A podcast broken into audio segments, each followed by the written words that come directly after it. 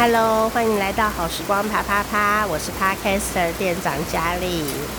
终于让我录到一个雨大的了，不知道会不会录成功。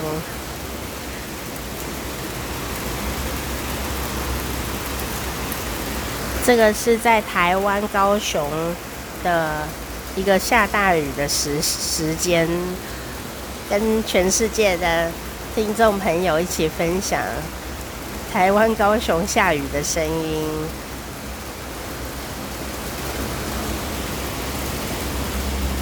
然后它是一个都市里的下雨的声音，在一个社区当中，所以就会有很多呃雨水啊打到屋檐的噼里啪啦的声音哦。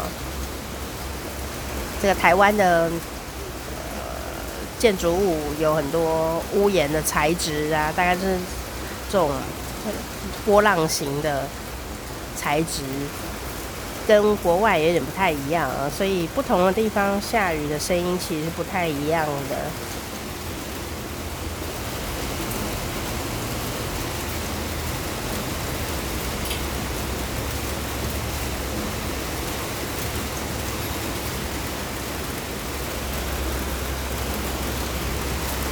然后它又变大了。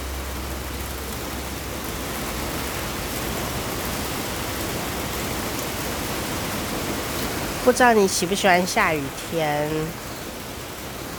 我是还蛮喜欢下雨天的，只要不淹水就好了。对，还有就是我要穿雨鞋，这就是说，如果我有万全的设备穿在身上的话，我就比较不会担心下雨这一件事情。但是呢，有人是特别不喜欢雨天的，我是觉得还好。我觉得雨天呢，除非我要办活动啊，就是如果做什么事都没有的时候，我觉得雨天感觉也是蛮不错的，有一种很热闹的感觉，就是滴滴答答、滴滴答答的这样。但是我就会很怕那种呃打雷的时候，因为呢。听觉太敏锐，那打雷哦，我听起来又特别大声。有时候那个雷啊的声音啊，也不是闷闷雷，轰，不是这种，是这样啪的那种，我觉得非常的害怕。对，所以呢，我记得以前在做节目的时候，在录音室啊，但我们的隔音非常好。可是因为我们录音室很漂亮哦，就是它是有对外。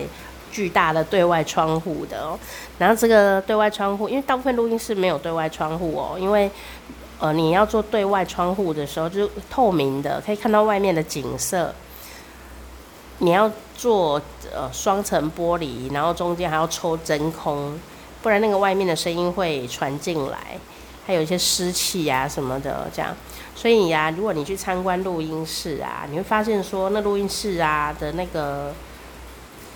就很像牢这样，监牢一样，都一个小洞口这样。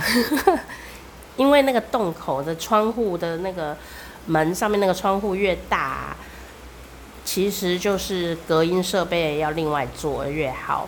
不然的话呢，你如果不抽真空啊，哦，做两两扇，就是那个嗯那个窗户啊，中间如果没有做特殊的一个处理的话，就会起雾。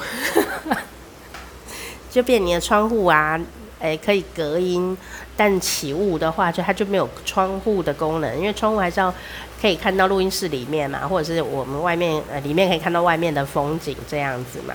所以呀、呃，下雨天的时候呢，呃，很难得可以录到下雨的声音，然后再做录音的状态，因为我们通常都会避开录音有杂音这件事。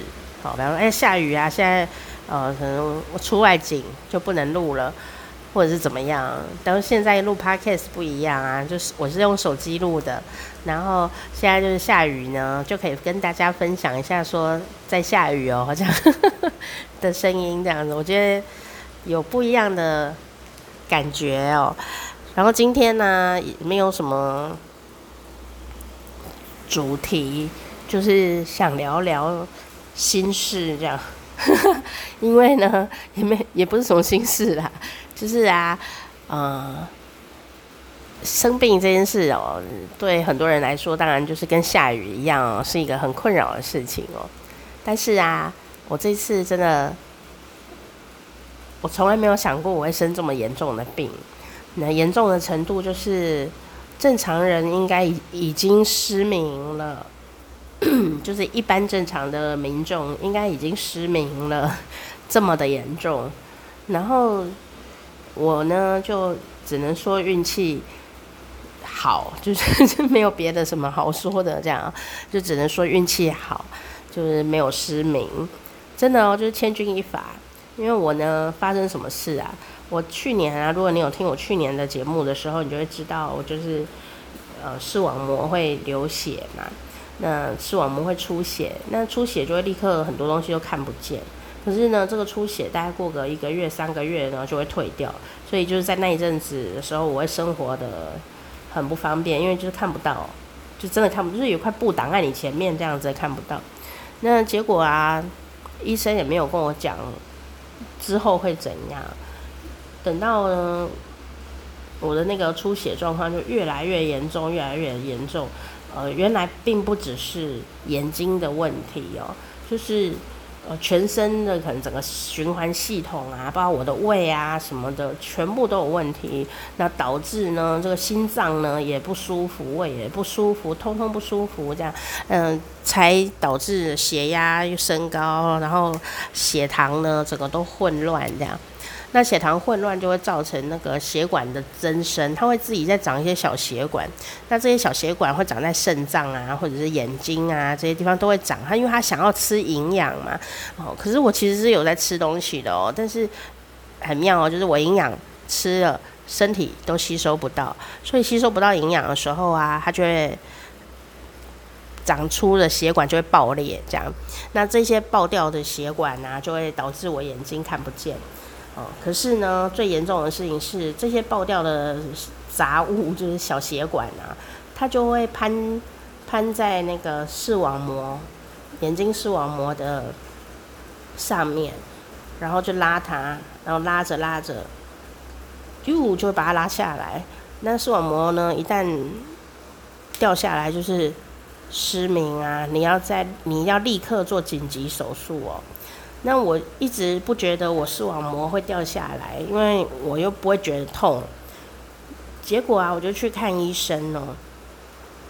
终于就，因为我其实已经看眼科看很久了，我已经看到有一点心理障碍。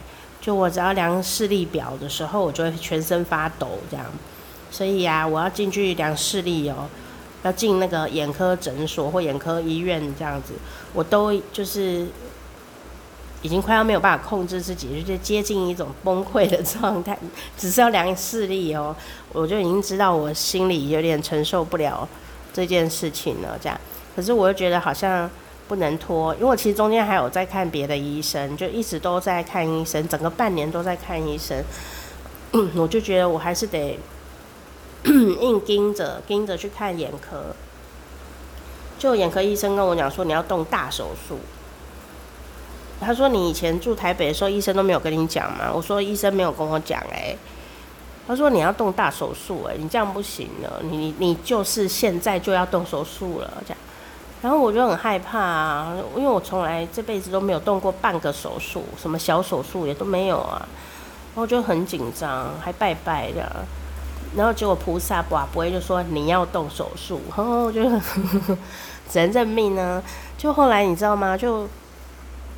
又过了农历年以后，才鼓起勇气决定去，呃，挂门诊。因为其实我的医生，你知道，能够动视网膜手术的医生，绝对都是权威哦。因为视网膜手术是非常困难的手术哦。那他很难挂，大概要挂两三个月。但我想挂两三个月，我眼睛就瞎掉了这样子。那幸好我就是我的那个。高雄的眼科诊所的医生有给我开转诊单，所以我就立刻就可以正常的呃程序就可以挂进我后来动手术的医医院这样子。那手术都很成功哦，只是真的就是千钧一发，因为我以为我只是去看门诊，就是去大医院挂号看门诊，结果我一进去啊，带穿着拖鞋，这样什么都没带啊，就带着健保卡去看医生，就没想到一进去啊，医生就叫我立刻住院，明天立刻开刀，因为他说我视网膜已经掉的差不多了，哦，就是风中飘摇的一片小叶子这样，